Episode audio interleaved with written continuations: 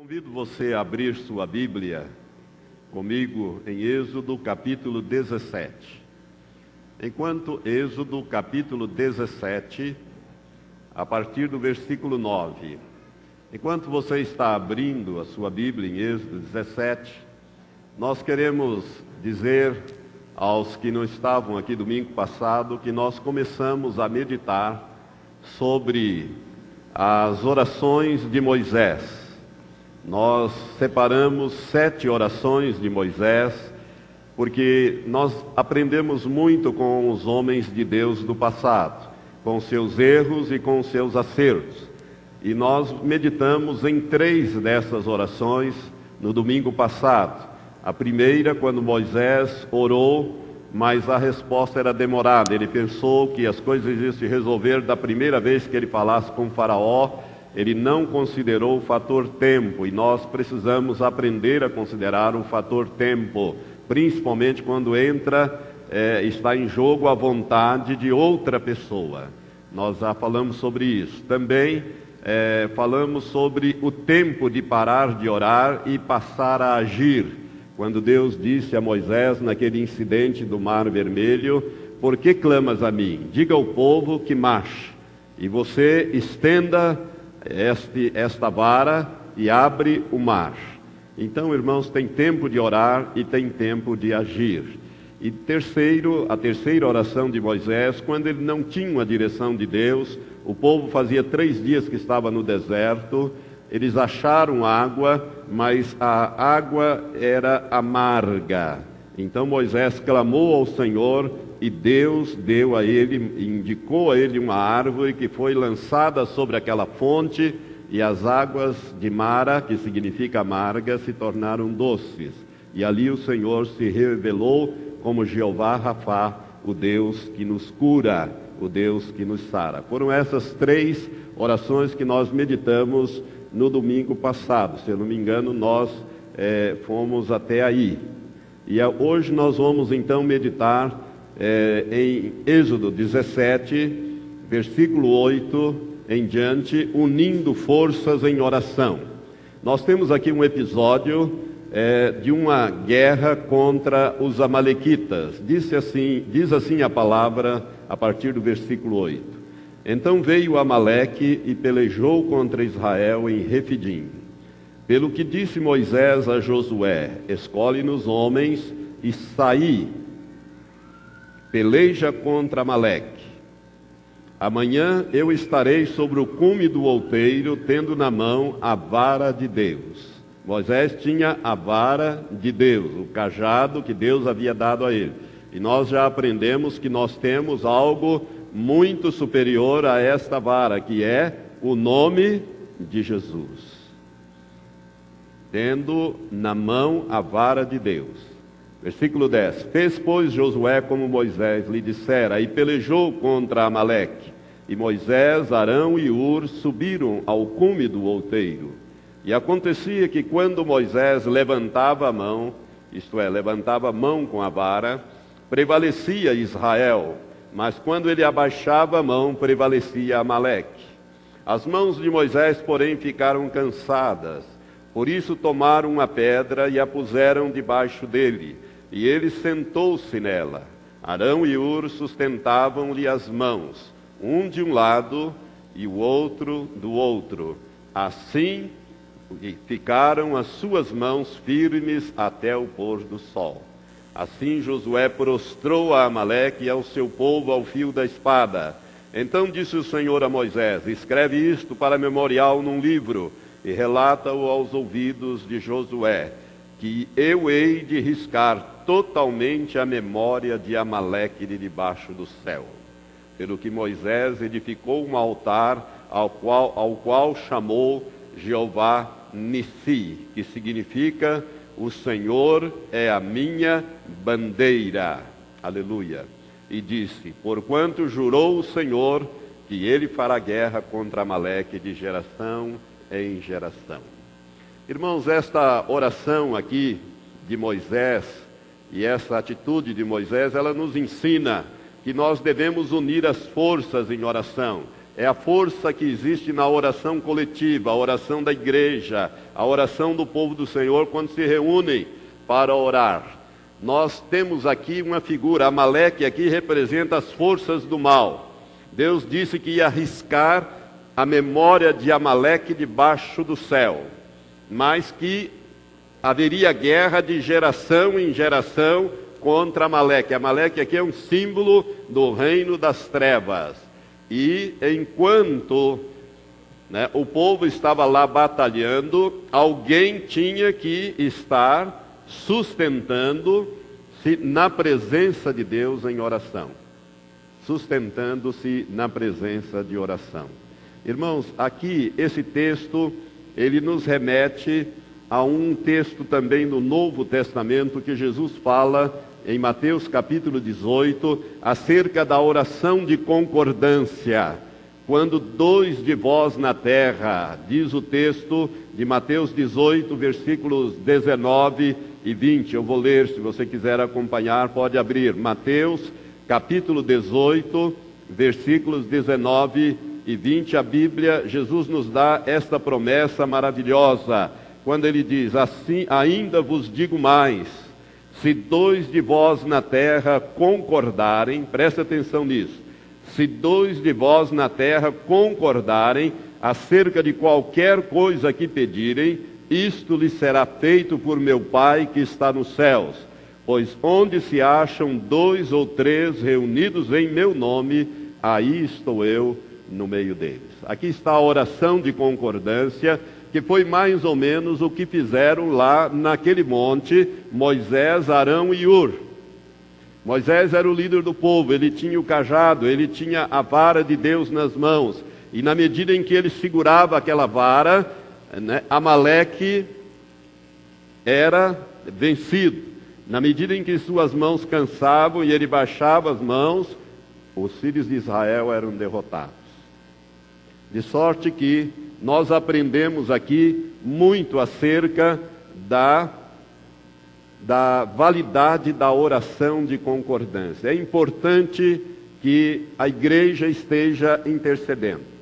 Eu quero dizer uma coisa que talvez você não saiba. Mas enquanto vocês estão, enquanto o povo do Senhor está trabalhando e lutando, enfrentando os amaleques, os amalequitas da vida, nós temos oração neste lugar, todos os dias. Às oito horas da manhã, das oito às nove horas da manhã, tem oração de intercessão por aqueles pedidos mais difíceis, mais urgentes. E um grupo, pastor Matias e um grupo de, de pastores e obreiros se reúnem para orar, para interceder. Agora, na viração do dia, entre onze e meia e meio-dia e meia, eu reúno-me com mais dois pastores para levantar a vara de Deus. Usar o nome de Jesus. Nós fazemos batalha estratégica, irmãos. Na viração do dia, o Senhor me deu esta orientação. Antes eu fazia oito horas, das oito às nove da manhã. Aí nós separamos as intercessões das oito às nove e a batalha estratégica das onze e meia até meio-dia e meia, é, nesse período da viração em que o dia passa da manhã para a tarde, nós estamos aqui repreendendo e tomando posição por 24 horas. Nós não ficamos os dias, todas as 24 horas do dia orando, mas nós tomamos posição diante do reino das trevas e determinamos em relação ao povo do Senhor e em relação a esta cidade e em relação a esta região noroeste do estado do Paraná. E esses dois pastores vão concordando, na medida que um vai orando, outro, os outros dois vão concordando, e o resultado tem sido extraordinário, porque o inimigo é prostrado nesta ocasião. Eu sei que nem todos tem essa visão e essa capacidade mesmo para fazer a batalha estratégica. Que você faça a batalha individual.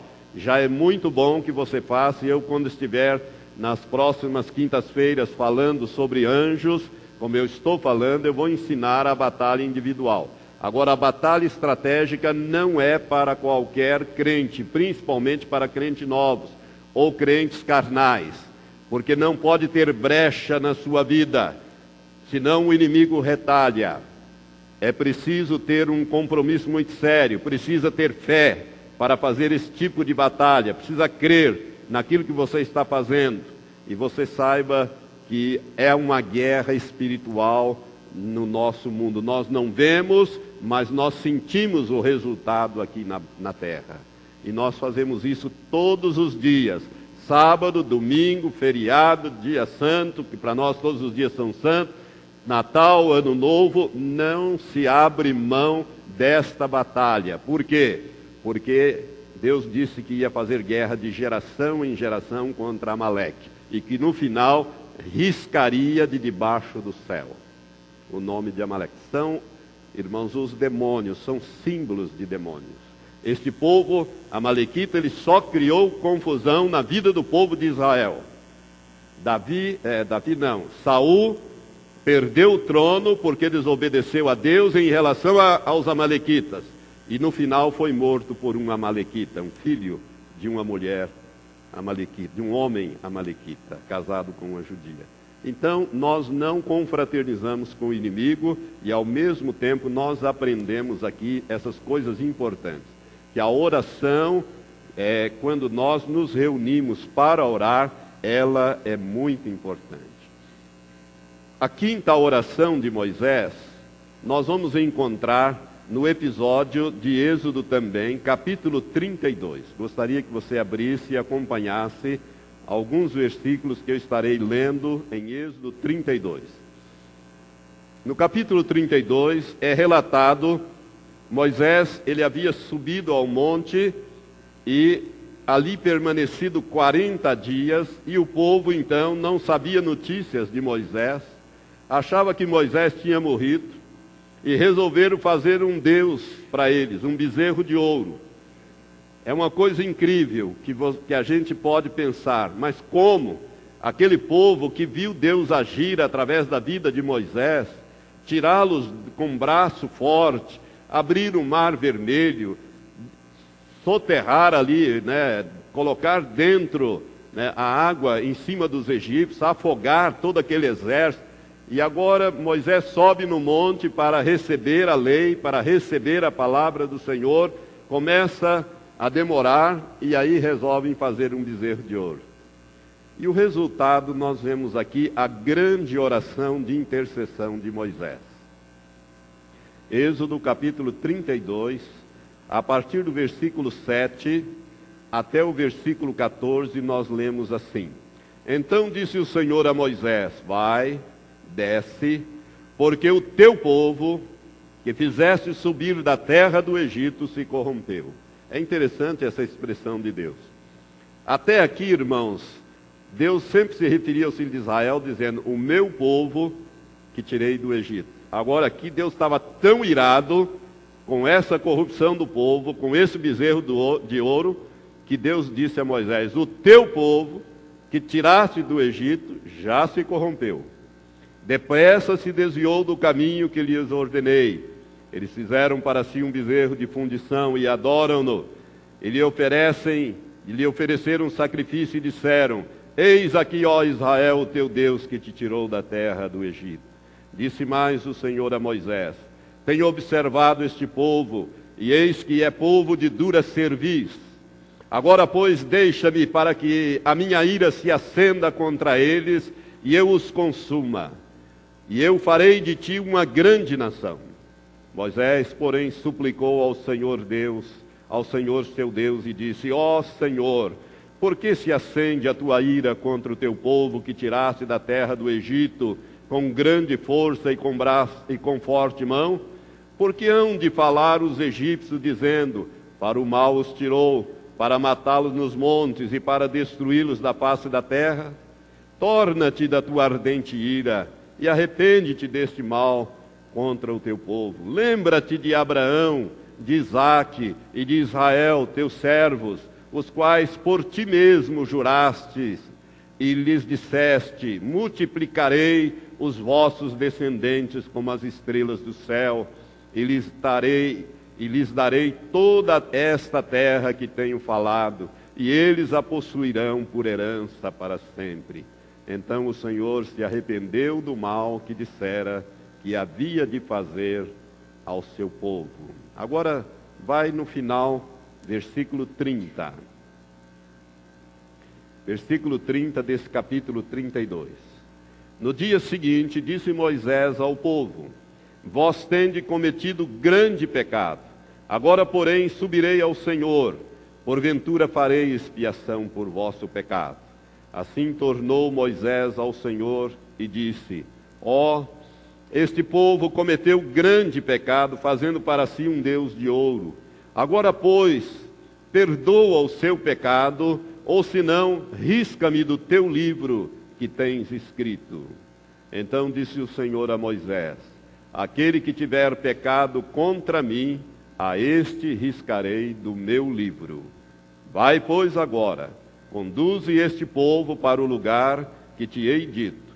Eis que o meu anjo irá diante de ti, porém, no dia da minha visitação, sobre eles visitarei o seu pecado. Feriu, pois, o Senhor ao povo por ter feito o bezerro que Arão lhe formara. Irmãos, neste episódio nós podemos aprender algumas coisas importantes. Aqui nós temos a grande oração de intercessão de Moisés. Povo havia feito esse bezerro de ouro, isso irritou Deus em extremo. Deus disse: Sai do meio deles, Moisés, com a sua família, que eu vou destruir esse povo inteirinho. Esta oração de Moisés poupou a vida de dois milhões e meio de pessoas, mais ou menos era aquela população. É para que você note, irmão, como é importante a intercessão diante de Deus. E Moisés foi muito, muito esperto na sua intercessão. Ele invocou as que Deus tinha feito a Abraão, a Isaac, a Israel ou Jacó, de formar um povo, introduzir aquele povo e abençoar aquele povo, de tal sorte que Deus se aplacou. Ele cobrou sim pelo pecado, mas se aplacou. Ele deixou de lado aquela intenção de liquidar aquele povo em face da oração e da intercessão de Moisés. Por isso, meus irmãos, nós podemos aprender uma coisa muito importante aqui. Primeiro, aliás, duas coisas. Primeira, o maior ministério que existe é o ministério da intercessão. Eu gostaria que você repetisse depois de mim. O maior ministério que existe para a igreja é o da intercessão. Irmãos, esse ministério é tão importante porque ele muda o coração de Deus ele muda, às vezes, até juízos que Deus tem estabelecido para aquela vida, ou sobre aquela vida, ou sobre aquela situação. Porque Deus é benigno, Ele é misericordioso, Ele usa de misericórdia até com mil gerações daqueles que obedecem. Por isso, o ministério de intercessão é o ministério mais importante que existe. Eu vou te provar isto citando a segunda coisa. Existem dois intercessores diante de Deus que intercede dia e noite. Romanos capítulo 8 nos fala desses dois intercessores que intercedem diante de Deus. É somente são somente esses dois intercessores que Deus ouve. Romanos capítulo 8 Apenas nesse capítulo nós temos a menção dos dois intercessores. O primeiro que é mencionado é o Espírito Santo, e o segundo é o próprio Senhor Jesus Cristo. Diz Romanos capítulo 8, versículo 26. Do mesmo modo também o Espírito, isto é, o Espírito Santo nos ajuda na fraqueza, porque não sabemos o que havemos de pedir como convém, mas o Espírito mesmo intercede por nós com gemidos inexprimíveis. E aquele que esquadrinha os corações, Deus, sabe qual é a intenção do Espírito Santo, que ele, segundo a vontade de Deus, intercede pelos santos. Aí está, irmãos, o maior ministério que existe é o ministério da intercessão, e ele é exercido pessoalmente por aquele que habita em nós. O Espírito Santo intercede por nós. Às vezes nós não conseguimos orar como convém, e nem da maneira certa, mas o Espírito Santo conserta as coisas, porque Deus conhece o que está no íntimo do Espírito Santo, e o Espírito Santo conhece o íntimo de Deus. E ele intercede pelos santos. E agora vamos ver o outro intercessor, que é Jesus Cristo. Versículo 34. Para ficar mais claro, versículo 33. Quem intentará acusação contra os escolhidos de Deus? É Deus quem os justifica, quem os condenará? Cristo Jesus é, que, é quem morreu, ou antes quem ressuscitou dentre os mortos, o qual está à direita de Deus e também intercede por nós. Nós temos dois intercessores e são os dois únicos intercessores que Deus ouve. Jesus está à direita e o Espírito Santo nós podemos imaginar que ele está à esquerda do Pai e intercede com gemidos inexprimíveis por nós. Moisés é um tipo de Cristo. Por isso que quando ele intercedeu, Deus ouviu a sua intercessão e poupou toda aquela nação, dois milhões e meio. Amados, eu quero dizer que nós temos reuniões de oração na igreja para você vir interceder. Para que você interceda. Nós temos uma listinha, não sei se você tem a sua, eu tenho a minha. Minha lista de intercessão para salvação de 14 linhas aqui para colocar o nome. Se precisar, coloca mais aqui atrás. Isso aqui, irmão, funciona. Eu tenho aqui alguns parentes meus que já se converteram, outros já morreram e três dias antes de morrer receberam Jesus como Senhor, como Salvador de suas vidas, morreram salvos por causa das intercessões. Nós temos reuniões às terças-feiras, às sete horas da manhã, termina antes de oito horas para que você possa ir trabalhar. Nós temos terça-feira às três horas da tarde, um grupo de mulheres que é um horário mais propício às mulheres, vem interceder. Nós temos oração, como eu disse para vocês, todos os dias, intercessões que os pastores e obreiros fazem. Nós temos também quarta-feira, né, a tarde da fé, onde nós fazemos oração na, de intercessão. Na quinta-feira também, nós intercedemos por todos os pedidos que são colocados naquele cesto, todos os dias. E na sexta-feira é a reunião da igreja para vir interceder. É o maior ministério e Deus está querendo que você participe desse ministério. Não é fácil interceder. Você viu que quando Moisés estava lá intercedendo diante de Deus, o que, que acontecia? Pesava. E quando pesava, ele abaixava. E ao abaixar, o inimigo prevalecia. Mas quando alguém sustentou ali de um lado, Ur de um lado, Arão de outro, a vara foi mantida né, e, a, e a vitória foi ganha. Quando nós nos unimos em intercessão.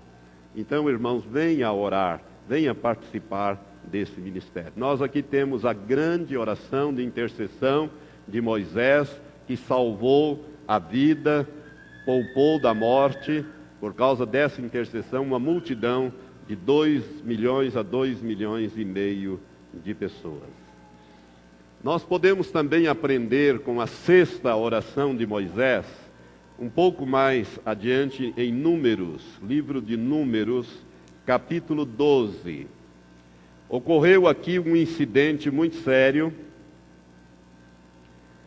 Moisés, nós não sabemos por quê, não sabemos por que razão ele casou-se segunda vez com uma mulher etíope ou cuxita de Cuxi, e isto desagradou em extremo a sua irmã mais velha, Miriam, e levou o Arão nesse negócio. Arão era mais velho, três anos mais velho do que Moisés, e Miriam era ainda mais velha do que Arão. Ela era, vamos dizer, a primogênita, depois é, Arão, e o caçula era Moisés.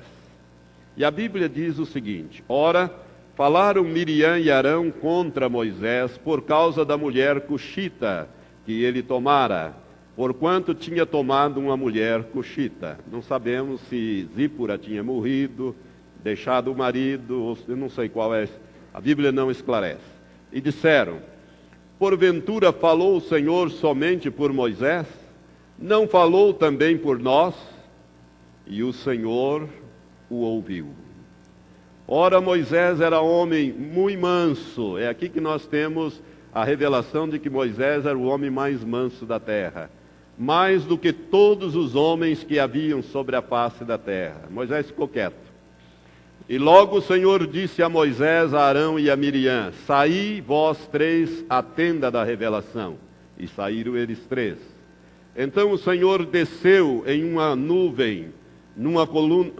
Então o Senhor desceu em uma coluna de nuvem e se pôs à porta da tenda. Depois chamou a Arão e a Miriam e os dois acudiram. Então disse: Ouvi agora as minhas palavras. Se entre vós houver profeta, eu, o Senhor, a eles me farei conhecer em visão, em sonhos falarei com ele mas não é assim com o meu servo Moisés, que é fiel em toda a minha casa. Boca a boca falo com ele, claramente, e não em enigmas, pois ele contempla a forma do Senhor. Por que, pois, não temestes falar contra o meu servo, contra Moisés? Assim se acendeu a ira do Senhor contra eles e ele, isto é, o Senhor, se retirou. Também a nuvem se retirou de sobre a tenda. E eis que Miriam se tornara leprosa, branca como a neve. E olhou Arão para Miriam, e eis que estava leprosa.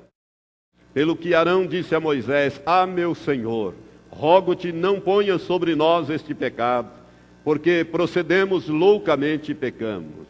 Não seja ela como um morto que ao sair do ventre de sua mãe, tenha a sua carne já meio consumida. Clamou, pois, Moisés ao Senhor, dizendo: Ó oh Deus, rogo-te que a cures. Respondeu o Senhor a Moisés: Se seu pai lhe tivesse cuspido na cara, não seria envergonhada por sete dias? Esteja fechada por sete dias fora do arraial e depois se recolhe outra vez. Assim Miriam esteve fechada fora do arraial por sete dias, e o povo não partiu enquanto Miriam não se recolheu de novo. Depois o povo partiu de Azerote e acampou no deserto de Parã. Irmãos, nós temos aqui uma outra oração de Moisés, que foi uma oração também de intercessão para a cura de sua irmã mais velha, a Miriam. E nós podemos aqui aprender algumas coisas muito importantes. Miriam, sendo a irmã mais velha, e Arão, mais velho ainda de que Moisés, eles poderiam questionar aquele incidente a nível de família. Miriam poderia ter chamado Moisés e o Arão e dito: Vamos discutir esse assunto aqui entre nós, família, por quê e tal, etc. Entretanto, eles resolveram difamar a Moisés, questionar publicamente a autoridade de Moisés. Agora preste atenção nisso, irmão, para você aprender. Deus não tolera que ninguém questione as suas ações. Deus havia colocado Moisés sobre aquele povo. Quando você questiona alguém que Deus estabeleceu, você está questionando quem o estabeleceu. Cuidado. Cuidado. Moisés não falou nada. Moisés ficou com a boca fechada, mas Deus não. Eu aprendi ao longo desses cinquenta e tantos anos de caminhada cristã que Deus vai duas ou três milhas com o pecador, mas não dá um passo com o rebelde. Com o rebelde, Deus não anda. Por isso, muito cuidado com a rebelião. Por quê? Porque a rebelião é mais do que um pecado. A rebelião é um princípio. É o princípio satânico, é a base que Satanás tem. Uma pessoa rebelde de coração, ela pode fazer, operar milagres, maravilhas, orar em línguas, fazer, é, ser usada, mas Satanás a tem na palma da sua mão e a hora que ele quiser ele esmaga, porque nele opera o princípio satânico da rebeldia. E Deus não caminha com o rebelde, e trata com a rebelião e a rebeldia diretamente e profundamente, ele corta na raiz. Irmãos, esse incidente aqui nos mostra uma coisa muito importante. Deus chamou os três, os três compareceram e dos três, Deus disse: Vem vocês dois aqui. E Deus questiona, e eles não tiveram que como responder não tiveram nada para dizer. É como se Deus estivesse dizendo para ele: Como é que vocês estão questionando o que eu faço? Eu coloquei Moisés. Vocês não são como Moisés. Vocês não têm a posição de Moisés. Vocês são meros profetas. Você, Arão, é um sumo sacerdote que fez aquele bezerro de ouro. E eu não te matei, Arão, por causa da intercessão do teu irmão Moisés. Senão eu tinha te matado. Se você ler para trás, você vai ver isso. Como é que agora você se põe? Irmãos, Deus não feriu de lepra Arão, porque se ele tivesse ferido de lepra o sumo sacerdote Arão, o sacerdote araônico tinha acabado ali. Porque nenhum leproso poderia chegar né, e ser sacerdote. Tinha acabado ali. Mas Nadab e Abiú, que eram filhos rebeldes, ofereceram fogo estranho e Deus fulminou os dois e proibiu Arão de plantear os seus dois filhos, Nadab e Abiú. Deus tratou duramente com Arão e com Miriam, ele feriu ela de lepra. A lepra é um símbolo do pecado. Agora preste atenção. Aqui tem uma expressão muito interessante. Versículo 9: Assim se acendeu a ira do Senhor contra eles, e ele se retirou. Irmãos, nós temos que tomar cuidado com Deus. Temos que andar apercebidos. Nós não podemos provocar a ira de Deus, porque quando nós provocamos a ira de Deus, ele se retira. E quando ele se retira, o inimigo entra para enfiar a enfermidade, a lepra, para acabar conosco, porque a proteção de Deus sai. Quando você irrita Deus e Deus se retira da sua vida, você vai tropeçar e você vai cair. Tem um versículo em Provérbio que diz assim: Cova profunda é a boca da mulher adúltera, e aquele contra quem o Senhor está irado cairá nela. Quando Deus se ira com um filho dele, tome cuidado. Então é, nós temos que andar apercebidos para não provocar o Senhor a zelos, a ira. É muito sério isso aqui. A rebelião, irmãos, é mais do que um pecado, é um princípio. E eu quero dizer que o rebelde não entra no reino de Deus. Olha bem para o teu coração. Você é rebelde à autoridade, seja ela que tipo que for seja a autoridade espiritual, seja a autoridade civil, militar, enfim, aqueles que têm autoridade. Quando Paulo estava sendo julgado certa vez no Sinédrio, o sumo sacerdote mandou que ele, alguém lá, o esbofeteasse, alguém que estava perto de Paulo, esbofeteou a Paulo, está no livro de Atos esse relato, e Paulo disse, ó, voltou-se contra aquela pessoa que havia dado aquela ordem e fez uma crítica. E aí alguém disse ao apóstolo Paulo: Como que você fala contra o sumo sacerdote? Imediatamente Paulo disse: Perdão, eu não sabia que era o sumo sacerdote, porque está escrito: Não falarás mal contra o príncipe do Senhor, contra aquele líder do Senhor. Irmãos, Davi, ele foi um homem segundo o coração de Deus, não porque tocava harpa, mas porque ele temia o Senhor, ele tinha medo de se meter em assuntos que só a Deus competia resolver. havia dois reis, um no trono que já estava endemoniado, que era Saul, e outro fora do trono que estava cheio do Espírito Santo, que era Davi. E por duas vezes Deus testou o coração de Davi, entregando Saul que estava perseguindo-o, e os seus auxiliares, os seus soldados disseram: "Olha, o Senhor está te entregando ele nas suas mãos. Acaba com ele." Davi disse: "Eu não. Eu não estenderei a minha mão contra o ungido do Senhor." Deus ungiu este homem rei de Israel, Deus que trate com ele. Eu não vou me meter nesse assunto que compete a Deus. Aprenda esta lição. Foi ali que o coração de Davi foi testado, por duas ocasiões.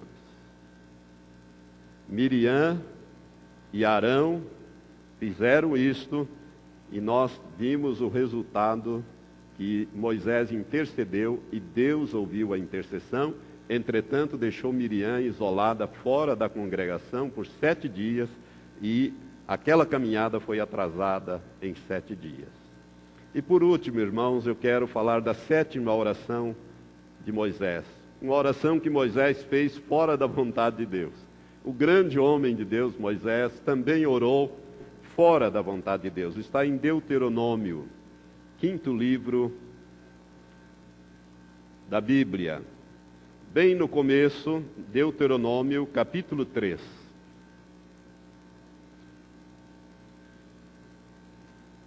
Nós podemos aprender muitos com essas orações. Versículo 23. Em Deuteronômio, Moisés está recordando ao povo tudo aquilo que havia acontecido. E ele está dizendo aqui: versículo 23 do capítulo 3. Também roguei ao Senhor naquele tempo, dizendo: Ó Senhor Jeová, tu já começastes a mostrar ao teu servo a tua grandeza e a tua mão e a tua forte mão. Pois que Deus há no céu ou na terra que possa fazer segundo as tuas obras e segundo os teus grandes feitos? Rogo-te que me deixes passar para que veja esta boa terra que está além do Jordão, esta boa região montanhosa e a região do Líbano e o Líbano. Mas o Senhor indignou-se muito contra mim por causa de vós. E não me ouviu, antes me disse: Basta, não me fales mais nisso. Outra versão diz: Não me fales mais deste negócio. Sobe ao cume do Pisga, isto é, do Monte Pisga, e levanta os olhos para o ocidente, e para o norte, e para o sul e para o oriente. E contempla com os teus olhos, porque não passarás este Jordão, isto é, o rio Jordão. Mas dá ordem a Josué, anima-o e fortalece-o, porque ele passará adiante deste povo e o levará a possuir a terra que tu verás Assim ficamos no vale de fronte a Bel Peor. Irmãos, Moisés, a Bíblia diz que ele morreu com 120 anos, mas nunca se lhe escureceu os olhos, nem lhe faltou o vigor físico. O que me falta aos 64, né, aquele vigor físico que eu estou buscando de Deus, Moisés tinha com 120. Ele estava pronto para conquistar aquela terra, liderar o povo, era um homem amado de Deus, com quem Deus falava face a face, mas ele havia desobedecido a Deus por causa do povo. O povo havia irritado tanto Moisés. Uma vez Deus disse, faltou água, Deus disse, fala, bate na rocha, e a rocha vai dar água. Ele foi lá com a vara de Deus e bateu na rocha, e a rocha jorrou água, e todo mundo se, satisfez de água, os animais e tudo mais. E uma segunda vez Deus disse para Moisés, e faltou água novamente naquele deserto, 40 anos andando para lá e para cá, né, faltaram, né, faltou novamente água, e Deus disse: Vai e fala com a rocha, não é para bater, fala com a rocha. E Moisés ficou tão irado, chamou aquele povo, os anciãos, e deu um sermão nele e meteu a vara na rocha. E Deus disse: Agora, porque você me desobedeceu, nem você e nem Arão entrarão na terra prometida. Moisés foi um homem ferido pelo rebanho. Por causa das atitudes do povo, Moisés acabou perdendo a bênção que Deus havia prometido para ele de entrar na terra prometida. Deus mandou ele subir no monte, mostrou numa visão tudo aquilo, aquela boa terra que manava leite e mel, mas não permitiu que ele entrasse. Irmãos, esta foi uma oração fora da vontade de Deus. Quando Deus fala uma coisa, a Bíblia diz que eu, o Senhor, não mudo. Deus tinha dito para ele que ele não entraria, tinha dito para Arão que ele não entraria também. Arão já havia morrido, Miriam foi primeiro, Arão foi segundo. Agora Moisés, e Moisés está tentando conhecer, convencer Deus e dizer: Senhor, permite, afinal é uma terra maravilhosa, eu estou forte, eu tenho todas as condições. Deus diz: basta, não me fale mais neste assunto. Você não entra e acabou. Sabe, irmãos, Moisés, ele representava a lei, que são as obras. Josué é um tipo de Cristo. É aquele que vai nos conduzir na conquista. É aquele que vai nos levar à vitória. Josué representa não a lei, mas a fé, a graça. Então a dispensação de Moisés é encerrada ali. Não obstante ele fosse ainda um homem que pudesse viver muitos anos e liderar toda aquela conquista, Deus disse não. Por isso tenha muito cuidado, irmãos, tenha medo de pecar, tenha medo de desobedecer a Deus, porque você pode ter, inclusive, a tua vida ceifada antes da hora. Você sabia disso? Da última vez que o pastor Paulo Canuto esteve aqui, eu acho que foi a última ou penúltima vez. Quantos lembram do pastor Paulo Canuto? Um homem que tem uma vida de intimidade com Deus muito grande. Um homem que foi chefe de uma quadrilha de bandidos na Baixada Fluminense, 40 marginais ele comandava. Deus o tirou de lá com mão forte, o Senhor o tornou um servo dele o Senhor o abençoou e a vida do pastor Canuto daria para escrever um livro maravilhoso. Mas da última vez que ele esteve aqui, ele contou na vigília de sexta-feira, e não tinha muitos aqui, mas nós gravamos, eu tenho essa gravação. Ele contou da experiência dele. E quando ele contou a experiência, quando ele passou dois meses entre a vida e a morte nos hospitais, lá em Minas Gerais, se não me engano. Ele teve uma hemorragia e foi levado rapidamente para o hospital.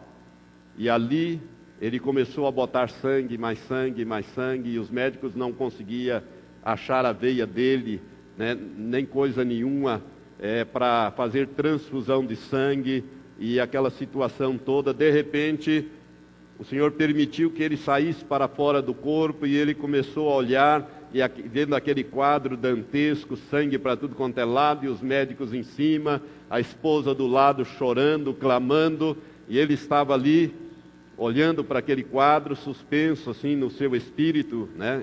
Seu espírito saiu do seu corpo, e de repente apareceu Jesus ao seu lado. Jesus apareceu para ele. O pastor Paulo Canuto foi um homem que foi usado por Deus para ressuscitar três pessoas Jesus apareceu para ele e o repreendeu e disse: Olha bem o que você fez com o seu corpo. Você é o único culpado de toda esta situação. Você não come os alimentos que eu criei. Você não come legumes. Você não come verduras. Você não come na hora certa. Você jejua demais. Você não tem disciplina. Você é o único culpado por esta situação e foi falando com ele duramente. E uma coisa ali me chamou muita atenção. Depois o pastor me explicando, em particular, ele me explicou que Jesus disse para ele as seguintes palavras: Muitos servos meus, para quem eu tinha grandes planos e projetos, eu não pude realizá-los nas suas vidas, porque eles fizeram o que você fez não cuidaram da sua saúde, quebraram as minhas leis e foram para os extremos. E eu tive que recolher antes do tempo. Não pude realizar os projetos que eu tinha para as suas vidas. Coisa séria, irmãos. Por isso, irmãos, o equilíbrio, lembre-se, Deus nunca está nos extremos.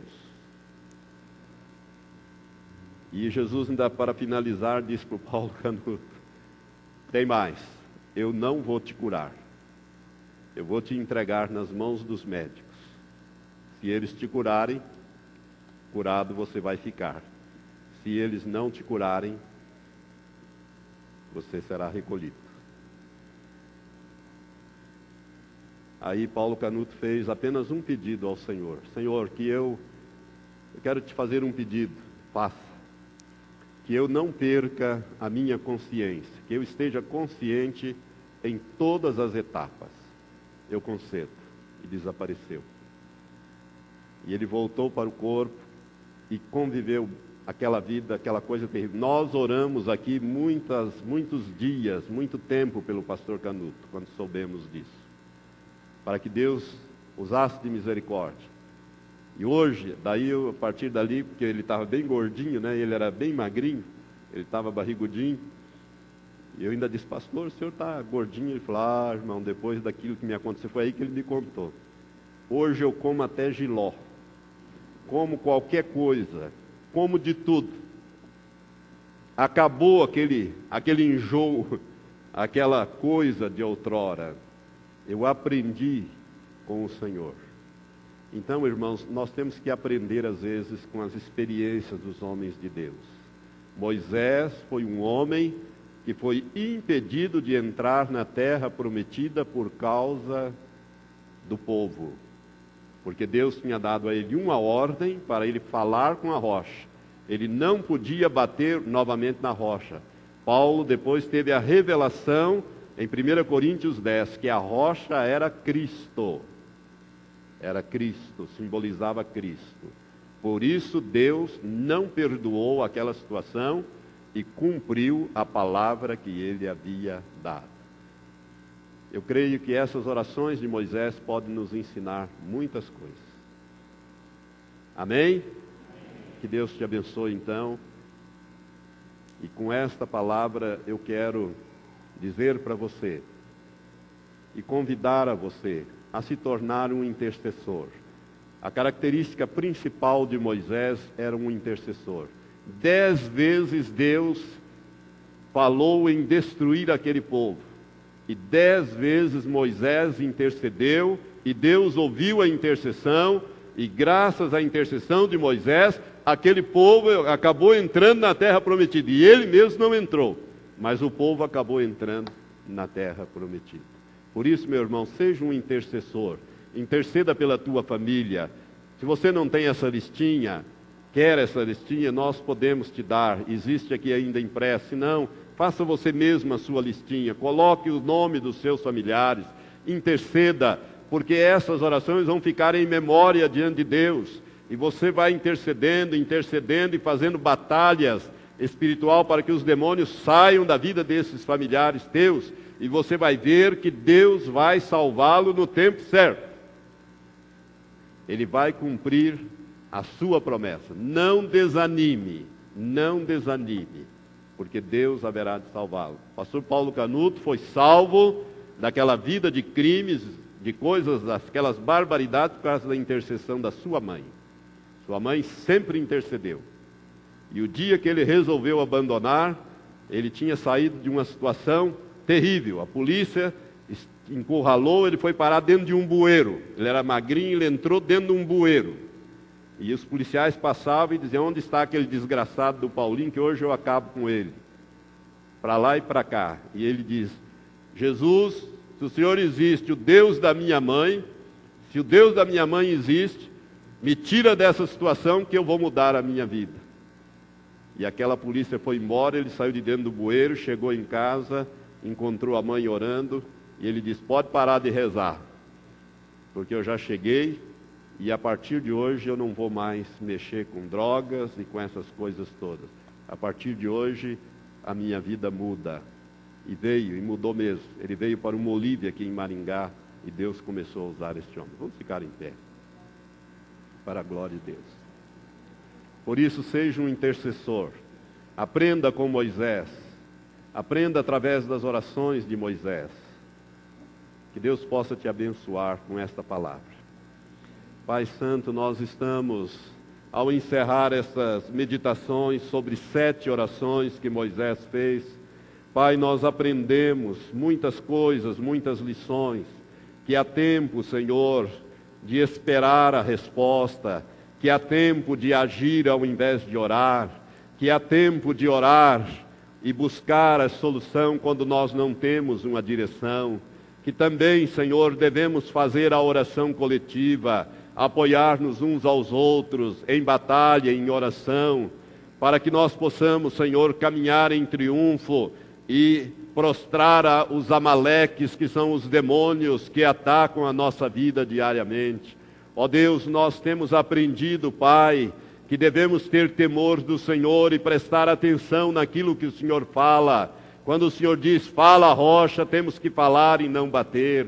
Enfim, temos que fazer como o Senhor ordena, como o Senhor orienta e não como nós achamos que devemos fazer. Temos que ser eh, temerosos, Pai, de provocar o Senhor a ira, porque há consequências para isto. Enfim, Senhor, com estas lições que nós meditamos hoje e domingo passado, eu quero te pedir, Pai, que o Senhor comece a trazer o temor do Senhor, que é o princípio de toda sabedoria de vida, Senhor, para cada um dos meus irmãos a fim de que nós possamos fazer esta caminhada da vida cristã e não sermos deixados para trás, mas sermos preparados para aquele dia glorioso da volta de Jesus. Abençoe estas vidas. E agora, em nome de Jesus Cristo, eu repreendo a toda e qualquer enfermidade que porventura esteja nos corpos dos meus irmãos. Em nome de Jesus Cristo, nós rejeitamos as enfermidades e dizemos aos espíritos que as trouxeram: vocês não têm direito de colocar o nosso corpo sobre enfermidade, porque Jesus carregou com as nossas doenças e levou as nossas dores. O castigo que nos traz a paz estava sobre ele, e pelas suas feridas nós já somos curados. Por isso, em nome de Jesus, repreendemos os espíritos de enfermidade e as enfermidades e ordenamos saiam agora dos corpos e não voltem mais, em nome de Jesus Cristo. Sejam curados agora aqueles que oraram comigo com fé, que a unção de cura do Senhor, que esteve presente nesta manhã, durante a Santa Ceia e ontem também à noite, esteja agora também presente neste lugar, para queimar e desfazer todo o mal, a fim de que o povo do Senhor é, tenha saúde, que nós possamos experimentar o Jeová Rafá, o Deus que nos sara durante todo este restante de mês e restante de ano, em nome de Jesus. Amém, Senhor.